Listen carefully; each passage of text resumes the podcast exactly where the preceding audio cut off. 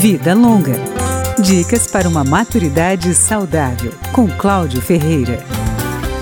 Vários profissionais da Fundação Oswaldo Cruz elaboraram a cartilha com orientações tanto para cuidadores profissionais quanto para familiares de idosos durante a pandemia da Covid-19.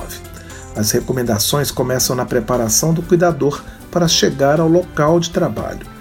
Ele deve separar uma roupa para ir e voltar e outra para usar durante a jornada profissional.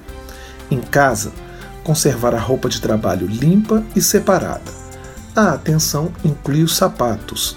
Para as mulheres, a dica é usar o cabelo preso e evitar anéis, brincos, piercings, correntes e relógios. Ao usar o transporte público, o cuidador deve dar preferência, se possível, para aquele meio de transporte onde ele possa ir sentado e evitando aglomerações. Na hora de pagar, é melhor ter o dinheiro exato para não precisar pegar troco. E o dinheiro deve ser mantido separado de outros objetos pessoais, porque é uma fonte de transmissão do vírus.